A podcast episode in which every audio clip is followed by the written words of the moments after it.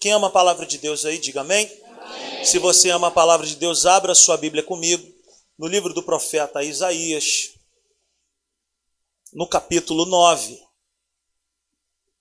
É um culto especial, uma reunião especial, né? uma reunião de Natal.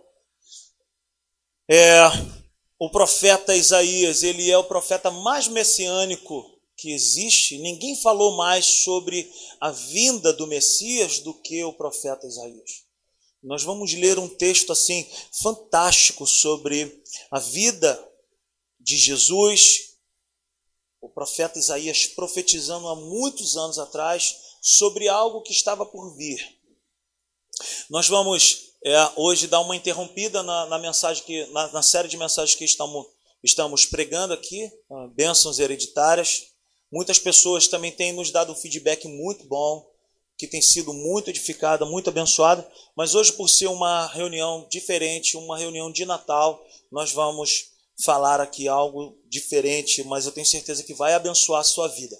Então, o tema para essa mensagem de hoje é: Jesus é uma boa notícia.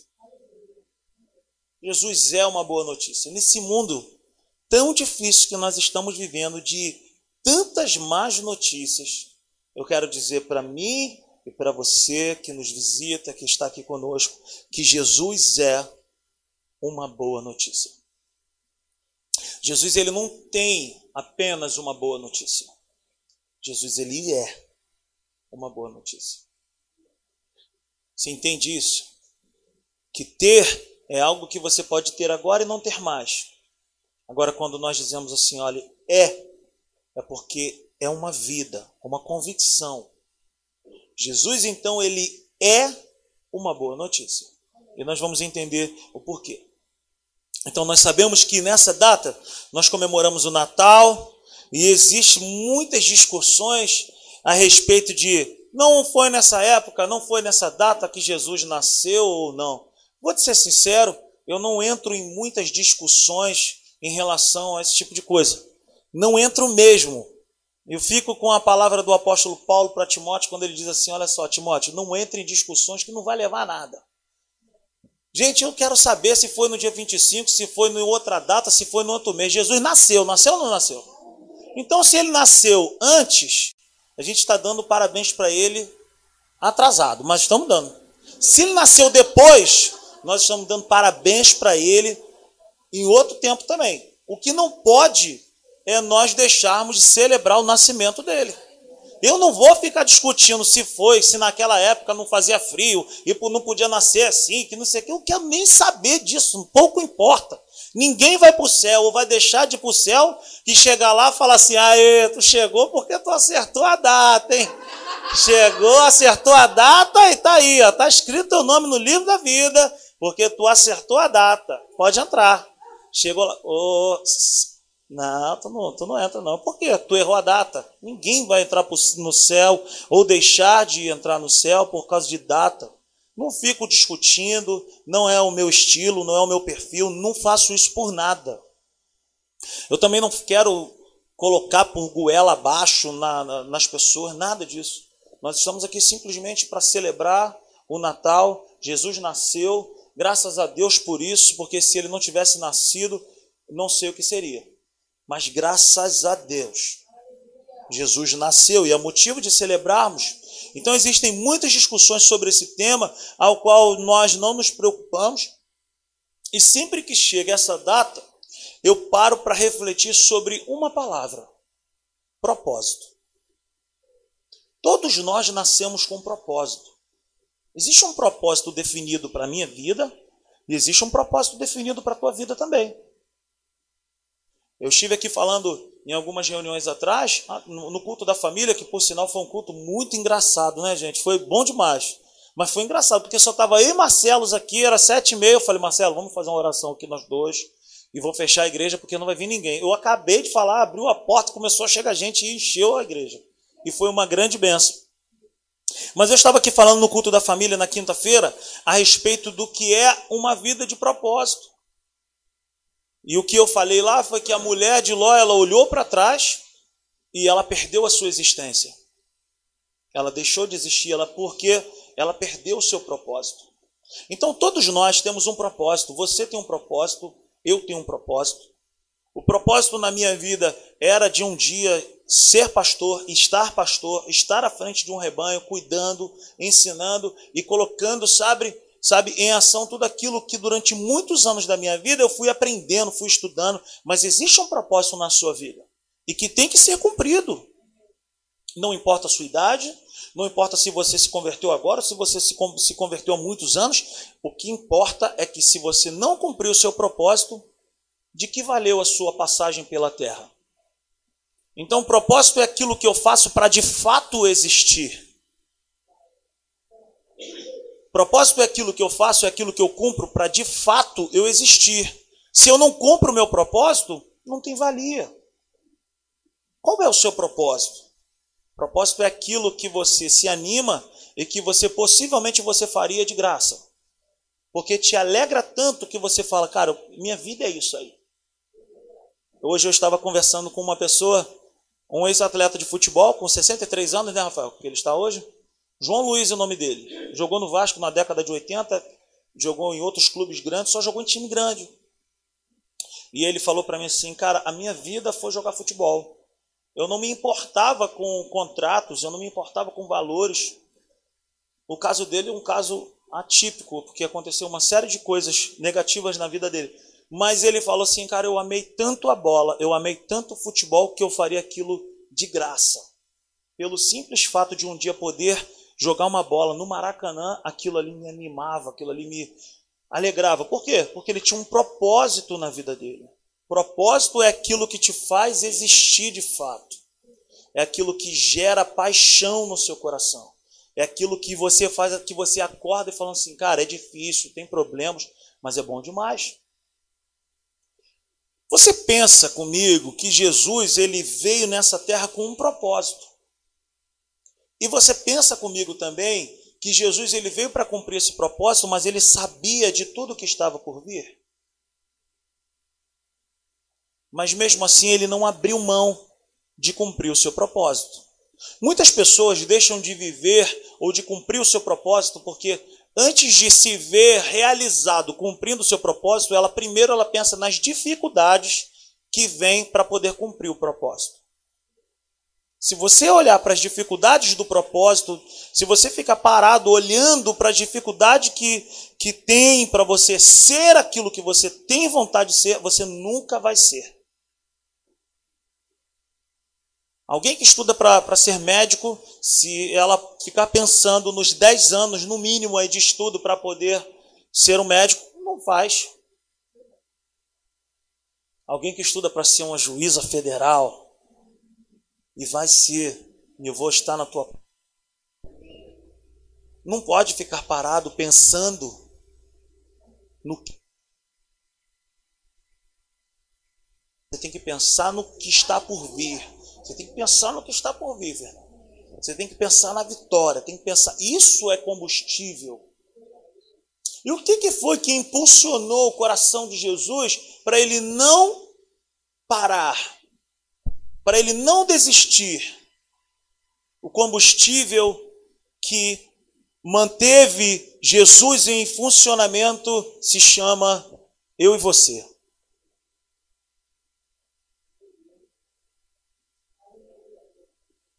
Vou repetir. O combustível que fez Jesus continuar se chama eu e você. Ele nos amou tanto e ele nos ama tanto que ele decidiu ir até o final.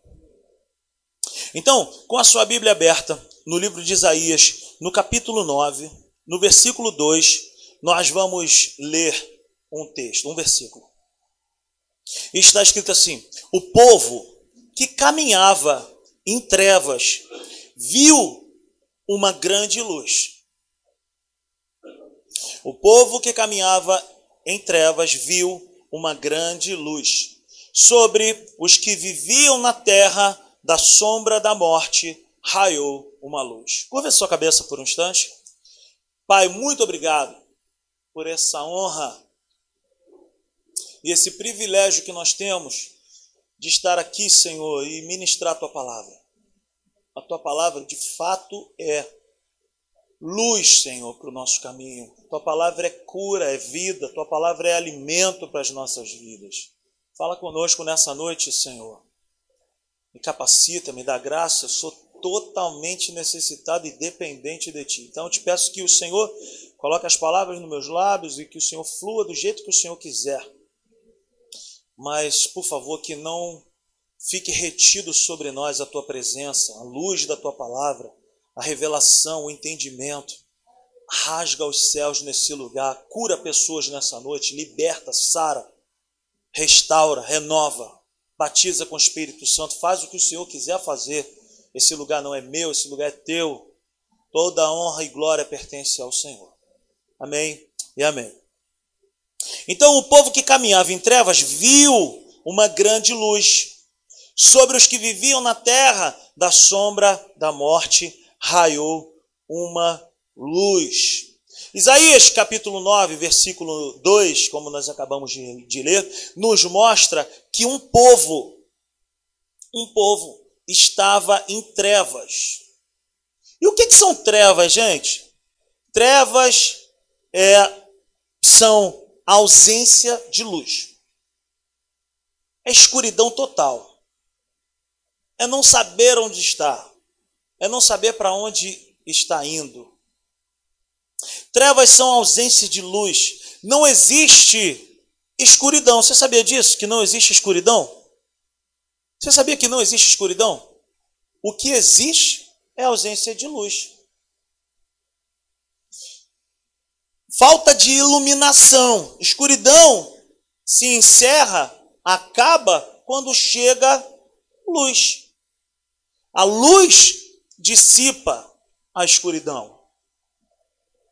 A luz, por menor que seja, ela clareia.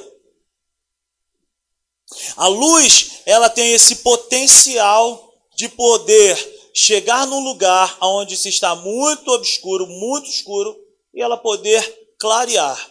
Se nós pudéssemos fazer um teste, seria um teste mínimo aqui. Nós apagaríamos as luzes daqui do tempo e alguém acenderia um fósforo ou um isqueiro. E com esse pequeno com essa pequena fagulha, com esse pequeno fósforo ou isqueiro, ninguém ficaria atormentado, ninguém ficaria sem direção por causa de uma pequena luz. Então não existe escuridão quando chega a luz. A luz tem esse poder de nos mostrar um caminho. Eu sempre gosto de fazer isso, às vezes quando eu estou dirigindo à noite com a Natália, e às vezes eu eu falo assim: olha como é que fica a estrada toda sem iluminação. E aí à noite eu apago o farol e a lanterna bem rápido, tá, gente? E eu faço assim: caramba, e ela vai, meu Deus! E eu acendo novamente. Então, assim, quando se apaga a luz, quando se perde a iluminação, se perde o que? Referência. Um povo sem luz é um povo sem referência. E um povo sem referência é um povo ignorante.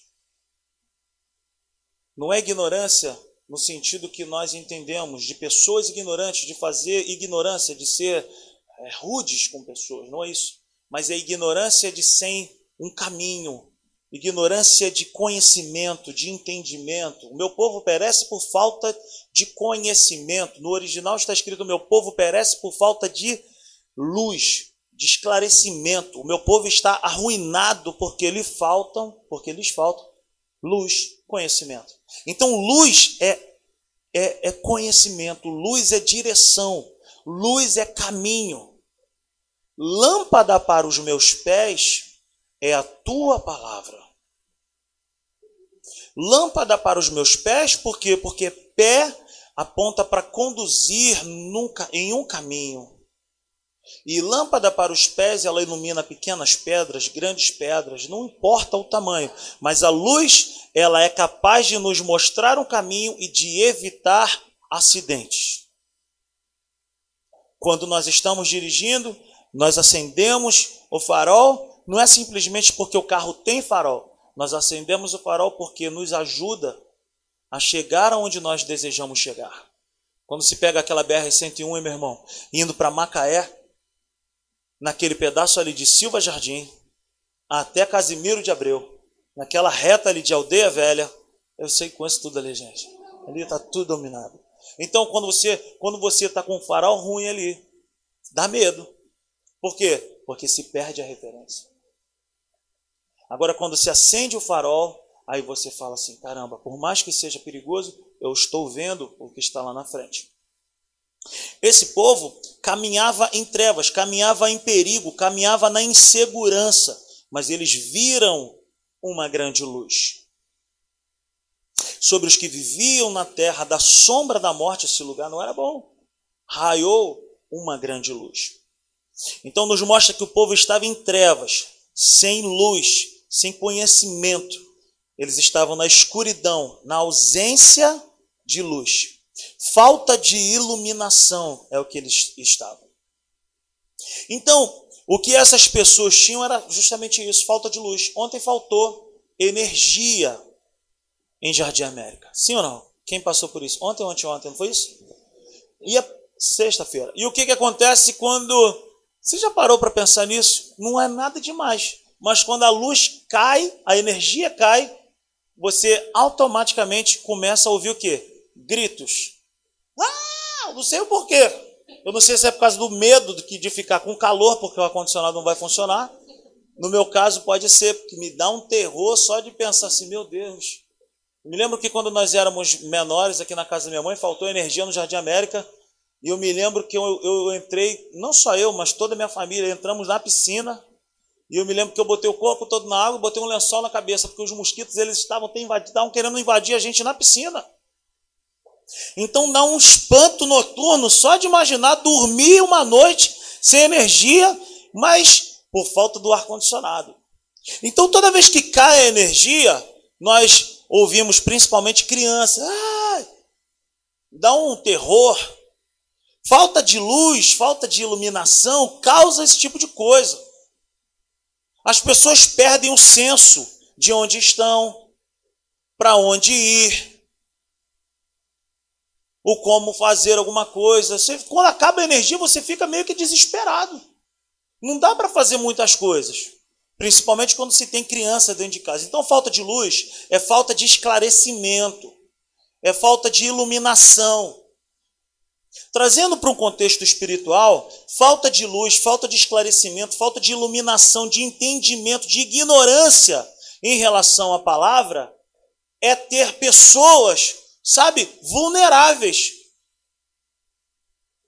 Pessoas que não têm a iluminação do que é a verdade de Deus, são pessoas vulneráveis, são pessoas tristes, são pessoas que vivem apenas momentos de alegria.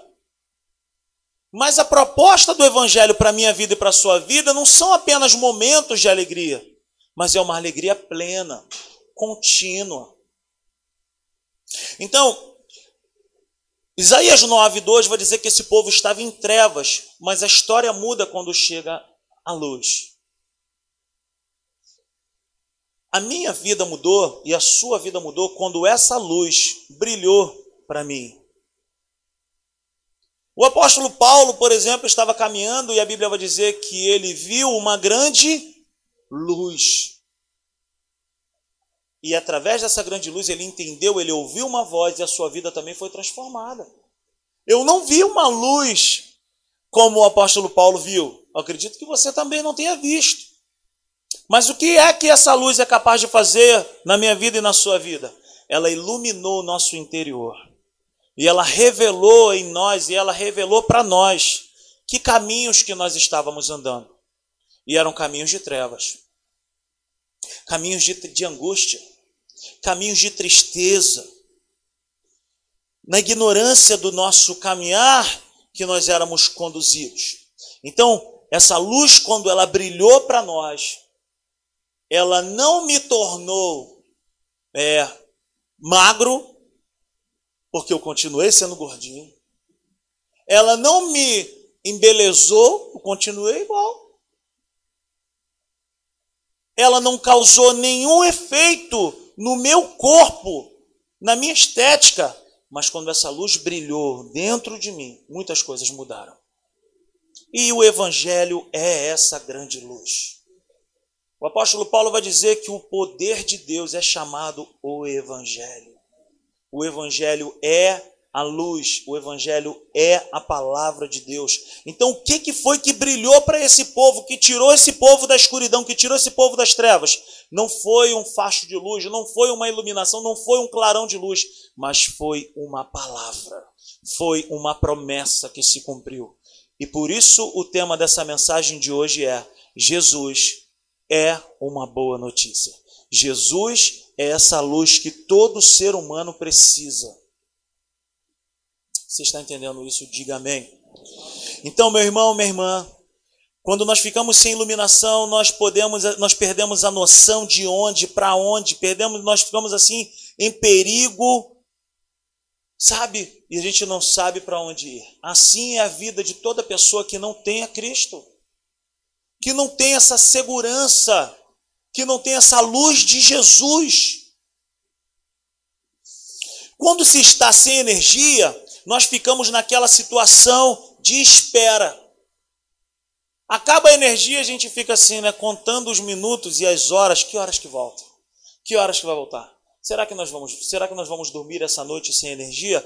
E quando volta a energia, parece que nós viajamos para Orlando. Quando a luz volta, os gritos são diferentes. Quando acaba a energia, ah! Quando volta a energia, ah! Voltou, né? não aconteceu nada demais. Quando Jesus entra na nossa vida, é um tempo de celebração também. Quando essa luz ela entra nas nossas vidas, é um tempo de celebração também. Porque assim como nós nos alegramos simples, pelo simples fato da energia voltar, nós devemos também nos alegrar com essa boa notícia. O mundo está cheio de más notícias, gente. A economia, eu não sei o quê. Jornal morreu não sei quem, chacina em Belfor Roxo, chacina em Nova Iguaçu, Jardim América, roubo de carga. É, na Dutra, roubo de carro. E não sei o quê. Ah, o restaurante tal agora aumentou. E não sei o que, coisa e tal. O pão da padaria ali da praça é um pão maravilhoso, mas é mal atendido. E, é, e nós vamos assim, só má notícia. Compra o jornal, você se entristece. Você vai em qualquer lugar em segurança. Nós precisamos ouvir uma boa notícia. E essa boa notícia está disponibilizada para mim e para você, todos os dias, na palavra de Deus. E essa boa notícia se chama o Evangelho. E o Evangelho não é uma filosofia, não é um conto, não é, sabe, uma, mais uma historinha. O Evangelho é uma pessoa, se chama Jesus. Jesus é uma boa notícia para mim e para você. Amém? Chegou a luz. Chegou Jesus, Ana. O menino nasceu. Mas nós não podemos imaginar que esse menino é aquele menininho dentro de uma manjedoura. Ah, coitado, enrolado em panos, sofrido, necessitado. Se nós olharmos para Jesus dessa forma, como nós fomos ensinados através de imagens, um Jesus sofrido, nós nunca vamos contemplar a realidade do Jesus, Rei da Glória, Senhor dos Senhores, Rei dos Reis. E é sobre esse Jesus que eu quero falar nessa noite. Você está comigo, sim ou não? Amém? Então, que chegue nas nossas vidas essa luz essa alegria, esse entendimento, essa clareza, essa revelação desse Jesus que é para mim e para você uma boa notícia. Jesus é uma boa notícia. Jesus é essa boa notícia para os que estão em trevas. Mais do que isso, Jesus é a luz do mundo. Abra sua Bíblia comigo lá no Evangelho de João, no capítulo 8.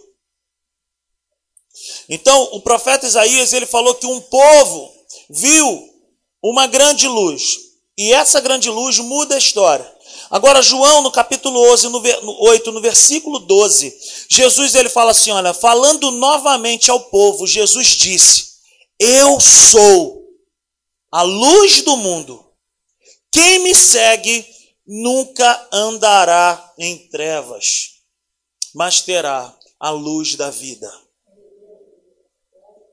Eu sou a luz do mundo.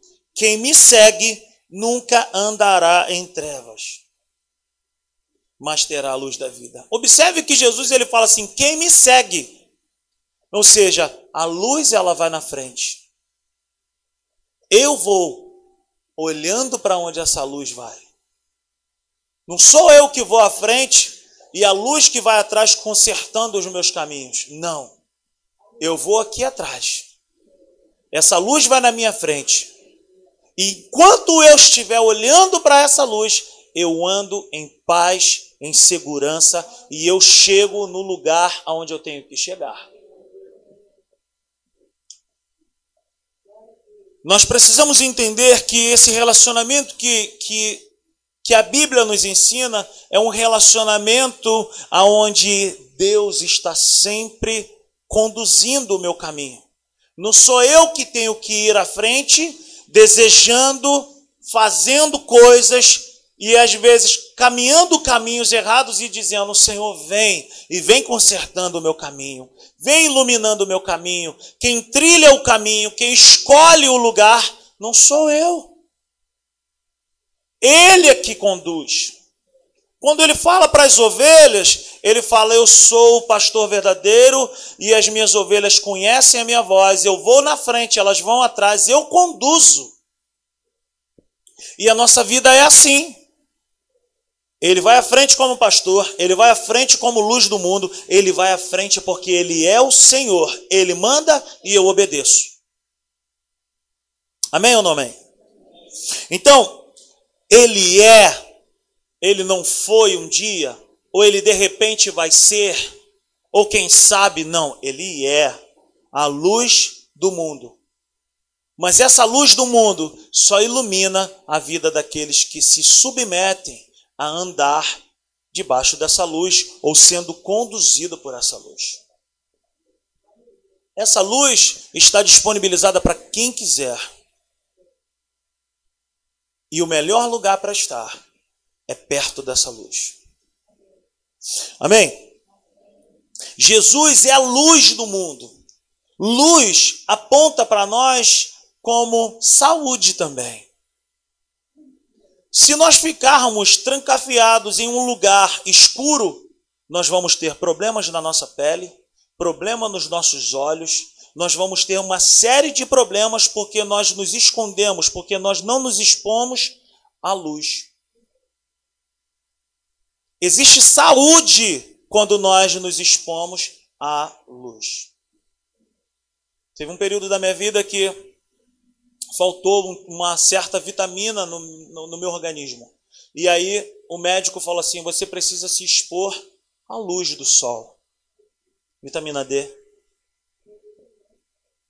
É, inclusive, o médico falou quando, quando nós perdemos o primeiro bebê, ele falou assim, cara, a tua vitamina D está muito ruim. E pode ser um dos motivos de vocês terem perdido esse neném. Olha que coisa. E aí eu caí dentro da. da não, não, te confesso que eu não tomei muito sol, mas eu tomei uma vitamina D que eu tenho dois filhos hoje. Até parei de tomar essa vitamina. A vitamina ficou tão boa que, que dois filhos. Então, parei com a vitamina. Então, Existe saúde quando nós nos, nos colocamos à luz. Ficar na escuridão só gera doença. Um quintal que não pega luz fica com aquele cheiro de cachorro molhado. Não sei se vocês sabem o que, eu estou dizendo. Uma roupa que seca sem pegar sol na sombra fica com um cheiro esquisito. É ou não é? Ter árvore, ter plantas dentro de casa gera uma sombra muito boa, mas se o sol não entra, é um quintal esquisito. Por quê? Porque luz é vida. Luz é saúde. Ninguém vive sem luz, sem se expor a essa luz. Luz então é saúde, luz é vida, luz é segurança. Luz revela caminho. Jesus é essa luz. Jesus é uma boa notícia para nós. O profeta mais messiânico que existiu, Isaías, ele profetizou sobre um povo que estava vivendo em trevas, perigo, longe de Deus, na ignorância dos seus próprios pensamentos, ritos e culturas. Um povo triste. É um povo sem luz, sem cor. Você sabia que na Europa é, existe uma pesquisa que diz que muitas pessoas é, ficaram doentes com síndromes, depressões, porque na maioria dos casos eram pessoas que moravam em algum ponto da Europa aonde o sol não chegava muito bem. Eu te confesso que eu fico um pouco angustiado quando eu estou num ambiente meio que escuro, somente escuro. Se você ficar num ambiente muito escuro, não sei se isso causa em você. Em mim causa uma certa assim, não sei, não sei qual é a explicação, mas na Europa existe uma pesquisa que comprova que nesses lugares onde o sol não bate muito, onde as pessoas não se expõem à luz, ao, ao sol, um alto índice de doenças, depressões e suicídios. E foi comprovado através dessa pesquisa que esse índice só cresce. Pessoas que se escondem da luz são pessoas mais suscetíveis a esse tipo de coisa. Assim como trazendo para a nossa vida espiritual, pessoas que se escondem dessa luz chamada Jesus, são pessoas também suscetíveis a esse tipo de problemas. Não se esconda dessa luz chamada Jesus, porque Jesus é uma boa notícia para a minha vida e para a sua vida, para evitar uma série de coisas ruins. Esses dias, eu, nós terminamos de ministrar uma palavra aqui e eu me alegrei demais, porque eu acabei de ministrar a palavra e uma pessoa me enviou uma mensagem e falou assim: Eu quero te agradecer porque essa palavra de hoje ela operou um grande sinal, uma, um grande milagre na minha vida. Eu estava me preparando para me suicidar hoje. E eu falei isso com a Natália, mostrei para ela, falei: Olha isso aqui. O que, que significa isso, gente? A luz chegou. A luz, quando chega, ela dissipa as ideias das trevas. Quando a luz chega, clareia tudo, e quando a luz chega, te mostra possibilidades de você sair da onde você está. Sem luz, só tem medo, terror, espanto, e a gente fica pensando em tudo de ruim. Porque a gente não sabe como sair daquele lugar porque falta luz. Mas quando a luz chega, a gente faz assim: ah, agora eu já sei o que fazer. Eu já sei para onde ir eu não vou mais pensar em suicídio. Eu não vou mais pensar do jeito que eu estou pensando.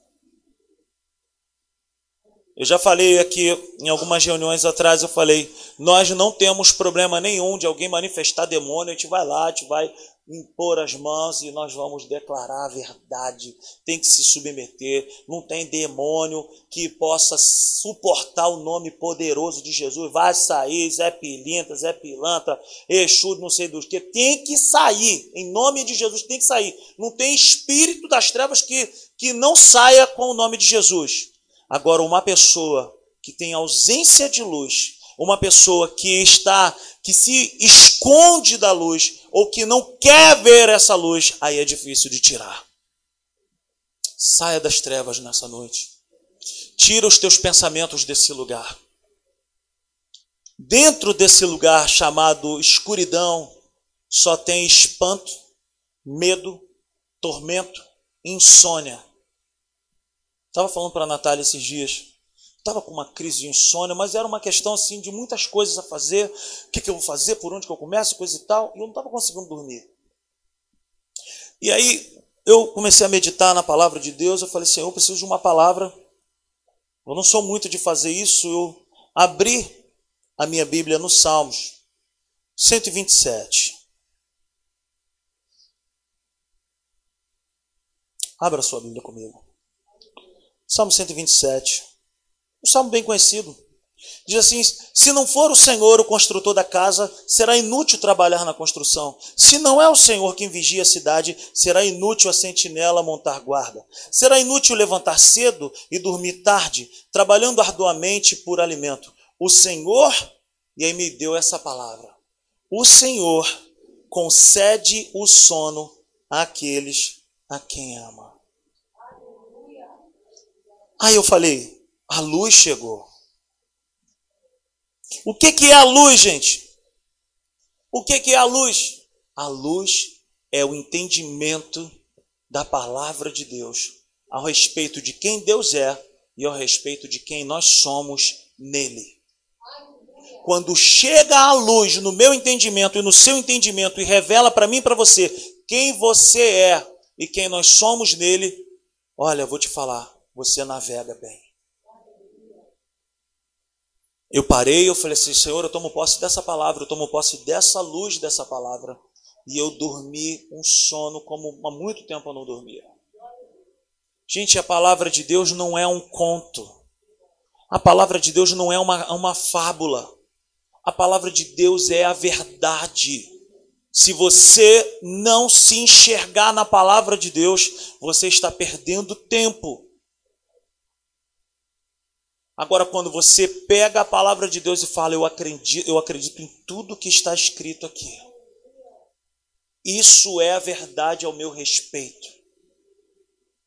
É isso aqui que vale. E ponto final. Então, o profeta, ele vem dizendo sobre isso. Um povo que andava em trevas, agora já não anda mais. O problema é que o povo de Deus frequenta a congregação, participa das comunhões, está junto, mas a palavra em muitas ocasiões não está junto. Não adianta frequentar reuniões sem viver uma vida de frequentar a palavra de Deus ou de deixar a palavra de Deus frequentar a sua vida. O Evangelho é o poder de Deus, sim, é o poder de Deus, mas é também na vida daquele que se vê nessa verdade, que deixa essa verdade trabalhar. Deixa essa palavra de Deus entrar na tua vida hoje.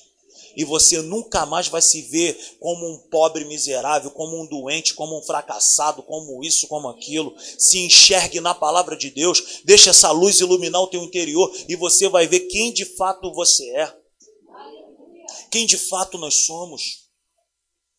Jesus é uma boa notícia, é uma excelente notícia. Jesus é o próprio Evangelho. Jesus não é esse menininho pobre, como nós aprendemos, e quando nós vamos no shopping, nós vemos um menininho numa manjedoura. Ele, ele é um homem poderoso que pisou nessa terra, que, como Rei dos Reis, como Senhor dos Senhores, resgatou a minha vida e a tua vida do império das trevas. E Ele é poderoso para mudar a tua vida hoje também. Ele não é esse menininho pobre, necessitado. Ele é o Rei da glória. Um Rei poderoso, gracioso. Ele nasceu com um propósito: destruir as obras do diabo. Qual é o propósito de Jesus ter pisado nessa terra? Destruir as obras do diabo. Jesus ele não veio simplesmente aí para poder falar, lógico, ele é o amor, mas ele não veio simplesmente para viver como uma pessoa legal. Pô, Jesus é muito bom, cara, Jesus é muito bacana, mas aí tu anda com ele. Não, eu acho legal a história dele, mas ele lá eu cá, não. Ele é Senhor, ele é todo poderoso. Eu não posso andar com Jesus só quando eu quero, não, ele tem que ser o Senhor da minha vida. Eu só vou colher os benefícios desse Rei da Glória quando eu me alimentar dele, quando eu viver com ele, quando eu viver para ele, quando eu me ver na palavra, quando eu comer comer dessa palavra, quando eu mergulhar nessa palavra, eu tenho que frequentar essa palavra, ela tem que frequentar a minha vida. Melhor, eu tenho que habitar nessa palavra e essa palavra habitar em mim. Porque senão, gente, não é evangelho, é religião. E o evangelho não é uma religião. O Evangelho é o poder de Deus, o Evangelho é a pessoa de Jesus para curar a tua vida, para restaurar a tua vida, para restaurar teu casamento, tuas emoções. Ah, meu irmão, em nome de Jesus, se o Evangelho não for isso, se o Evangelho não é o poder de Deus para mudar a minha história e mudar a tua história, eu não sei o que é. O Evangelho é essa luz de Deus que brilha e que tira você e eu da escuridão que quando você está numa condição e olhar e falar assim, eu não sei mais o que fazer, o Evangelho tem a resposta, a palavra de Deus sabe o que faz, ela tem uma direção, ela tem um caminho, é isso. É isso. Ele nasce como um menino, claro, claro que todos nós nascemos como meninos, mas ele vive e cumpre o seu propósito como um rei. Ele nasce como um menino, mas ele anda nessa terra como um rei. Isaías 9, no versículo 6, olha o que está escrito. Porque um menino nos nasceu. Lógico, tem que nascer como uma criança. Como é que ele ia ser colocado no ventre de Maria? Do meu tamanho? Ele tinha que nascer como um menino. Mas ele não, não, não, não andou simplesmente como um menino. Porque, como, porque um menino nos nasceu, um filho nos foi dado. Olha agora, tem uma vírgula. E está escrito assim: e o governo. Olha só que salto. Ele nasce como um menino, mas olha, e o governo. Menino governa alguma coisa? E o governo está em seus ombros. O que, que isso quer dizer para mim e para você? Ombro é um lugar onde se carrega uma patente. Quem foi das Forças Armadas sabe o que, eu estou dizendo. Ah, o Bruno está aí, gente? Cadê o Bruno? Bruno, se tivesse aqui, ele ia falar. Eu também, eu não sei como, mas o Bruno serviu nas Forças Armadas. Mas ombro é o lugar aonde se carrega a patente. E patente é algo que garante autoridade. Então, porque um menino nos nasceu, um filho nos foi dado, e o governo, ou seja, a autoridade, está nos seus ombros. E ele será chamado maravilhoso, maravilhoso conselheiro, Deus poderoso, Pai eterno, príncipe da paz. Ele nasce como um menino, mas ele pisa nessa terra e faz tudo o que ele fez como o rei da glória. Ele vem como menino, mas ele cresce, se desenvolve e quando ele vai cumprir o seu propósito, ele cumpre como um homem, como um rei, como um todo-poderoso. Ele nasce então como um menino, como todos nós, mas vive e cumpre o seu propósito como rei. O menino nasce, o governo é dado. Nasce como um menino, se transforma em um rei. Governo, o governo está em seus ombros. A responsabilidade está com ele de conduzir o seu povo. Isaías 9:6 é uma sombra, um indicativo do que é o evangelho o que é e quem é Jesus. E eu quero dizer para mim e para você nessa noite que Jesus ele é. Jesus ele é aquele que cura.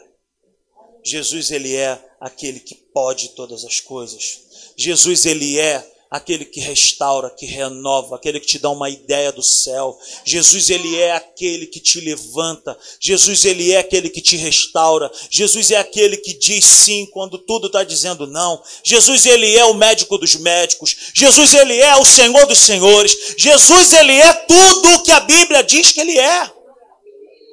Ele simplesmente, ele é. Se alguém te perguntar quem é Jesus, tu vai falar assim, ele é. Ele é. Quem é Jesus? Ele é. Ele é o quê? Ele é tudo de bom. Ele é o Senhor da minha vida. Ele é aquele que me deu a paz que eu precisava. Ele é a fonte da minha vida, a fonte da minha alegria. Ele é tudo em mim. Ele é tudo para mim. Os evangelhos vão revelar para o, o, o, Isaías, o profeta Isaías, ele vai revelar para nós algumas características dessa pessoa, desse Jesus maravilhoso. A primeira coisa que Isaías, no capítulo, no, capítulo 9, versículo 6, ele fala assim: olha, porque um menino nos nasceu, um filho nos foi dado, e o governo está sobre os seus ombros. Ele será chamado maravilhoso conselheiro. Se você está anotando, eu queria que você anotasse isso aí. A primeira característica, a primeira característica do Jesus rei é ele é. Diga para essa pessoa que está ao seu lado assim: olha, Jesus é maravilhoso conselheiro. Essa característica, ela só pode ser dada a um rei. Rei, por quê? Porque é um rei que determina um programa de ação e que realiza aquilo que ele programou. Por que, que as pessoas não viam Jesus humanamente falando como um rei? E ele não veio como um rei montado num cavalo, metendo a espada em todo mundo. As pessoas desejavam um rei assim, mas Jesus é um rei porque ele veio com outro programa de ação. E dentro desse programa de ação é totalmente é, diferente do contrário do que se estava esperando. Um rei, por exemplo, ele fica sentado no trono dando ordens. Jesus é totalmente diferente. Ele não tinha um trono, ele tinha um caminhar perfeito, porque ele andava de aldeia em aldeia e tudo que ele falava, ele fazia. Quando ele falava que ele curava, ele mesmo colocava as mãos e ele mesmo curava. Quando ele falava que ele era o perdão, ele mesmo ia e perdoava. Quando Jesus falava sobre amor, ele mesmo ia e ele amava. Então Jesus é um rei que mostra um programa de ação, mas ele realiza aquilo que sai da boca dele. Ele é na prática tudo aquilo que ele diz que é. Então Jesus é Jesus não é um rei de ficar dando ordem. Não. Jesus falava, andava e colocava a mão na massa. Quando a Bíblia diz que Deus amou o mundo de tal maneira que ele deu o seu filho, foi Jesus mesmo. Como eu disse aqui na semana passada, ele não foi arremessado do céu, ele desceu de livre, espontânea vontade por amor a mim e a você. Ele pisou nessa terra aqui ele pisou nessa terra aqui, se misturou com gente da nossa gente e fez o que tinha que fazer. Ele veio para cumprir o seu propósito e ele cumpriu. E o propósito dele é destruir as obras do diabo. Restaurar minha vida, renovar a tua vida, mudar minha história e mudar a tua história. Uma vida de propósito. Ele dizia que era e ele ia lá e fazia. Ele falava de cura, ele curava. Ele falava de perdão, ele perdoava. Ele tinha todo e tem todo o poder para fazer isso. A segunda característica de rei, que está escrito aqui em Isaías 9:6, é Deus poderoso. Deus poderoso, todo o poder foi dado a Jesus. Esse menino que se transforma em um rei tem todo o poder de interferir na minha vida e na tua vida, nas minhas situações e nas tuas situações. Ele é o poder. Ele não tem um pouco de poder. Ele não tem uma porção de poder. Não. Ele é o poder de Deus. Ele é então ele é o Deus Todo-Poderoso. Ele recebeu do Pai, por obediência ao Pai, esse poder. A Bíblia vai dizer mais ainda que Jesus é poderoso, mas ele foi assunto aos céus e hoje o que ele deixou para mim para você é o seu nome. E o seu nome tem todo o poder acima dos céus e abaixo da terra. A Bíblia diz em Filipenses 2, do versículo 6 ao 11, que todo nome se dobra ao nome de Jesus. Hoje nós não temos a pessoa de Jesus andando como andou com os apóstolos, mas ele deixou o seu nome, ele deixou uma carta, ele deixou uma autonomia para que eu e você pudéssemos entrar nas regiões espirituais e dizer: Eu não estou no meu nome, mas eu estou no nome daquele que tem todo o poder. Eu estou aqui com o nome de Jesus e no nome de Jesus eu declaro: caia por terra agora, em nome de Jesus, esse problema. Você já usou o nome de alguém que tem poder? Eu já contei essa história, que uma vez eu me meti numa confusão lá em Irajá. E eu venci uma luta sem dar um soco em ninguém. Eu só usei um nome, um nome que estava acima do meu nome. O nome dele é Armênio, o grande de Jardim América. Uma grande luta estava instalada que nem tinha nada a ver com a história, foi meu primo, eu estava com ele hoje. O meu primo arrumou uma confusão terrível. Mas eu sempre falei para ele, Sandro, pegou para você, pegou para mim. Naquele dia pegou muito para mim. E aí eu me meti na briga, eu falei assim, olha, se, encostar, mas eu estava com muito medo. Eu falei, se encostar no meu pé, isso tudo é o jeito que se fala, né? Se encostar no meu primo, pegou para ele, pegou para mim. Aí o cara deve ter olhado assim, dois adolescentes, falou: o que, que esse moleque está falando? Mas tinha uma pessoa que me confundiu, como se eu fosse irmão do Armênio. O Armênio esteve aqui na igreja, aquele rapazinho, calça 49, largo. E aí tinha um cara do lado desse cara que falou assim: rapaz, não mexe com esse moleque, não, ele é irmão do Armênio. Só que eu ouvi. Eu falei: é, eu sou irmão do Armênio. Aí ele falou assim: quem é o Armênio? Falou pro outro. Ele falou assim: rapaz, o Armênio é brabo, bate em todo mundo. Falei: olha, meu irmão, vou te falar um negócio. Eu fiquei marreto. Falei: olha, meu irmão, vou te falar um negócio. Você não entra no meu caminho, nem no caminho do meu primo, não. Eu sou irmão dele, sou irmão do Armênio. E o negócio é isso mesmo. O cara: não, não, não, meu irmão, tranquilo, tranquilo. Falei: então nós vamos sair agora, meu irmão. E eu ganhei a luta. Por quê? Porque eu estava usando o nome de alguém. É maior barato também, você vai no centro da cidade, para o carro em algum lugar que não pode parar. Aí geralmente vem aquele guardinha, baixinho, gordinho, e ele chega e fala: É o motorista desse carro aí? Sou. Tira o carro daí agora, senão vou. Que isso, rapaz? Desse tamanho. Quem é capaz de falar um negócio desse com com a autoridade daquela. Ele pode ser pequenininho, mas ele está com uma farda, um apito, um bloco e uma caneta na mão. E aí, quando ele fala assim: Vou te multar ou vou rebocar? Tu obedece na hora. Por quê? Porque ele está usando o nome de quem? Do governo. Ele está empossado de autoridade. Quando Jesus dá o nome dele para mim, para você, é para ser utilizado. Quando nós fazemos menção do nome, o salmista ele diz assim: uns confiam em carros, outros confiam em cavalos, mas nós faremos menção do nome do Senhor.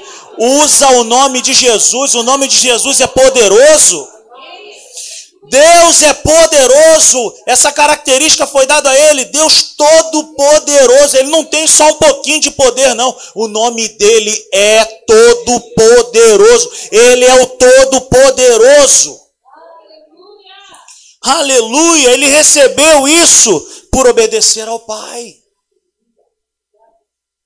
Ao nome de Jesus foi dado o poder. Aleluia! Uma terceira característica que Isaías dá: esse menino que se transformou em, se transformou em rei, também ele é Pai eterno. Está escrito em Isaías 9,6. Então ele é maravilhoso conselheiro, ele é Deus poderoso, ele também é Pai eterno. Pai eterno é uma característica de provedor, protetor, de maneira contínua e sempre estará em nós, nos protegendo, nos provendo cuidando de nós, guiando, orientando, características de um pai. Quem aqui é pai? Faça um sinal com as, mãos, com as mãos. Como é que um pai faz, não é assim, Leandro? João, Maria, não vai por aí. Mas, meu irmão é pai, João Felipe, não faça isso. Não ande por esse caminho. Por quê? Porque o pai, ele tem o que? Aquela função de proteger, de guiar, de orientar. Característica de pai. Se você é um bom pai, você faz isso pelo seu filho ou pela sua filha. Eu, particularmente, nunca vi os meus filhos baterem na porta do meu quarto e falar assim: pai, vem cá, amanhã vai ter alguma coisa para comer? Ô pai, vem cá, amanhã, pai, eu vou poder ir para a escola. Tá pago lá, pai, a mensalidade da escola, pai? Hein? Você já viu seu filho te procurar e fazer isso? Pai, eu estou preocupado, cara, não estou nem dormindo. Porque eu estou vendo aí que o país está numa crise terrível. Estou vendo que o país está numa crise terrível. Todo mundo só reclama. Meus colegas da escola, ninguém está bem. Porque todo mundo está vendo, cara. Não adianta se esconder, pai. Eu sei que você está meio, meio abatido. Como é que estão os fretes lá, pai? caminhão bateu o motor, né, pai? No Nicolas e Tito não me procuraram nem para me consolar no dia que eu cheguei em casa, tardão. Cheguei em casa, falei, cara, tudo que eu queria era um abraço dos meus filhos. Cheguei em casa, e eles, pai, vamos jogar o peteleco aqui, um joguinho de peteleco? Pai, me presta teu celular. Eles não quiseram nem saber. Porque o filho, ele não tem essa preocupação de que se o pai vai fazer, ele simplesmente, ele deita e dorme, ele descansa, porque ele tem segurança no Pai. Ele não quer saber se o caminhão bateu o motor, se trabalhou, se não trabalhou. Ele sabe que amanhã o Yakut está lá, que o Nescau vai estar pronto. O Tito, por exemplo, só acorda e fala assim: Eu falo, meu filho, bom dia. Ele, Quero cacau. Nem para dar bom dia. Por quê? Porque eles confiam no Pai. Por isso que nós devemos confiar também. Nós precisamos entender que esse Jesus com quem nós andamos, com quem nós oramos, falamos e estamos na igreja, ele é maravilhoso conselheiro, Deus poderoso, ele é Pai eterno. De maneira contínua, ele provê, nos protege ele sempre estará conosco, cuidando, guiando, orientando. Essa característica de pai, ele tem. Ele nos aconselha, ele nos ajuda, ele nos impulsiona e ele nos motiva. Só que ele não é um motivador simplesmente quando você está bem. Ele é um motivador quando você está mal também.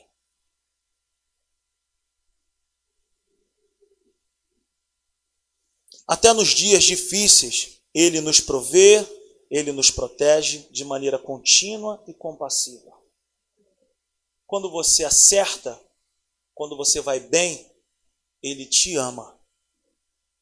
Quando você erra, Ele continua te amando. Ele não esfrega na sua cara os seus erros. Ele não aponta o dedo para você quando você erra. Pedro negou a Jesus. Jesus apareceu para os discípulos. Em nenhum momento Jesus apareceu dizendo assim: Falei que tu ia me negar?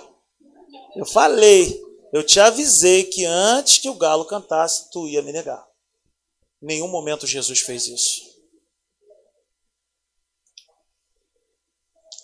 Porque ele é um amor de pessoa. Ele é uma pessoa maravilhosa. Ele é um provedor. Quando você está mal, ele te ajuda. Ele nunca desiste de nós, pelo contrário, ele sempre insiste em nós. Ele é como aquele pai que acredita no filho. Você já viu aquele pai que vai para a beira do campo? E o filho está errando tudo. não consegue acertar um passe, chuta errado, mas ele está ali no alambrado ali dizendo: Vai! Todo mundo está vendo, é igual a mãe do soldado, do soldado Benovildo.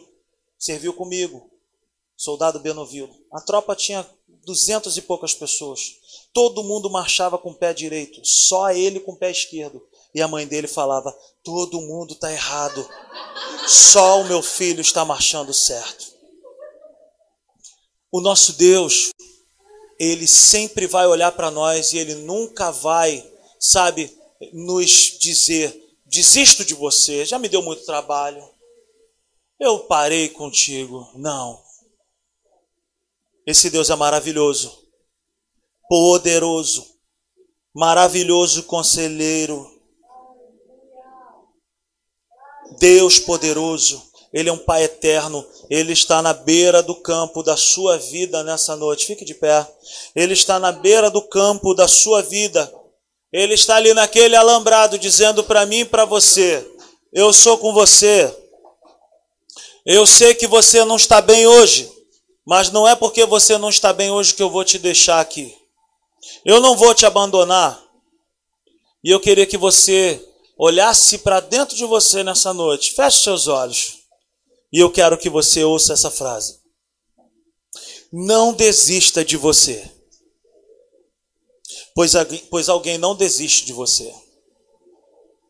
Não desista, porque tem alguém que não desiste de você.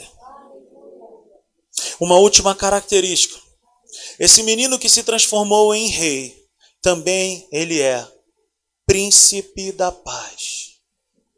Ou seja, se ele é o príncipe da paz, é porque o seu pai é o rei da paz. Príncipe é aquele que tem um pai que é rei.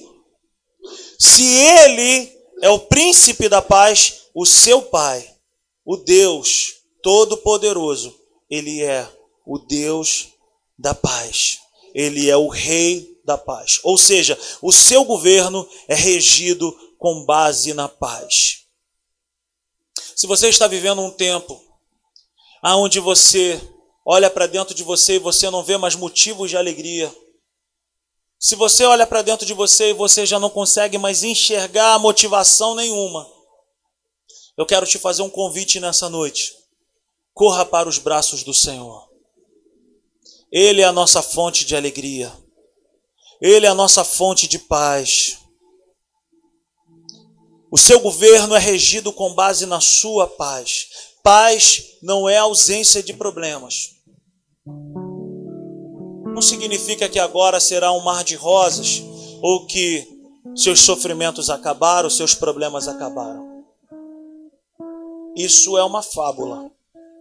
Nós vamos enfrentar situações adversas, mas tem de bom ânimo tem de bom ânimo. Esse reino é regido com base na paz, no bem-estar, na alegria, na saúde interior. Ele não tem um pouco de paz para nos dar. Pelo contrário, ele é a própria paz. Ele é a própria cura. Ele é a cura para a síndrome do pânico. Ele é a cura para qualquer tipo de síndromes. Ele é a cura para o câncer.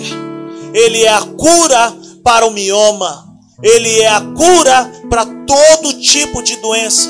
Mas ele também é a cura para as depressões, para as opressões malignas. Ele é a chave que livra o cativo do cativeiro. E nessa noite, ele quer tirar você desse lugar. Aleluia. Jesus é a própria pessoa do Evangelho. Uma boa notícia. Ele é uma boa notícia. Saia das trevas, pois a luz chegou. Jesus está nesse lugar. Quem seria capaz de levantar as suas mãos nessa noite e adorar a esse Senhor dos Senhores?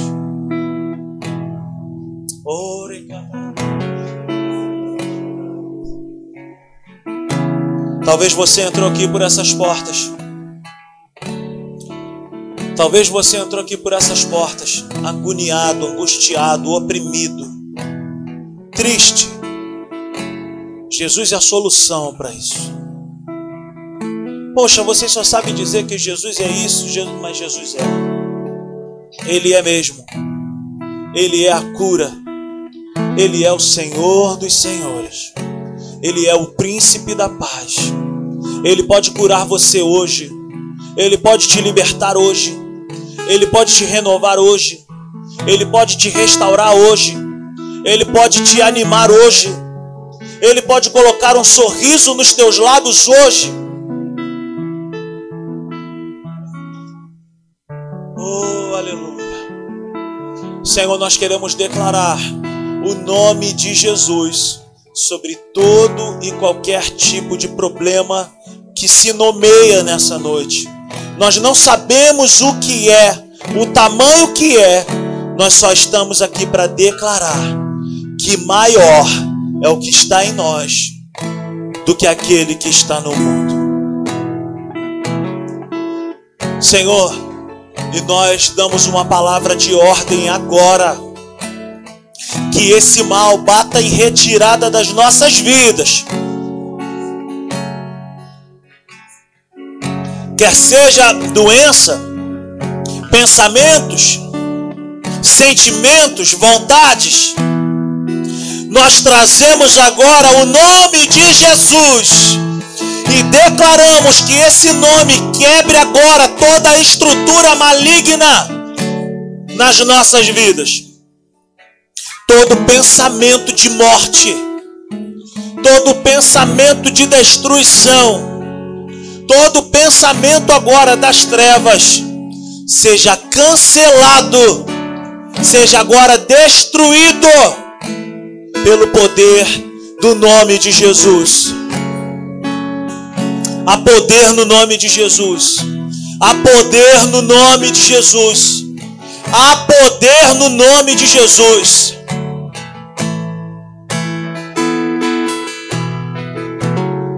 Aleluia. Rabacanda, rabacara, labaxi.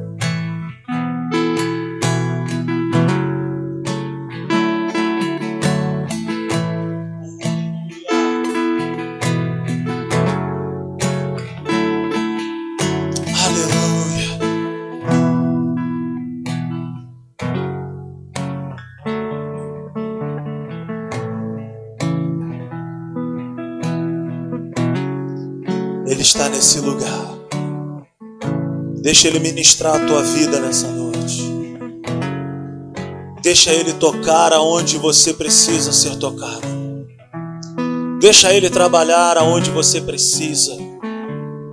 Ele tem a paz que você precisa. Ele tem a cura que você necessita. Ele tem a resposta que você precisa.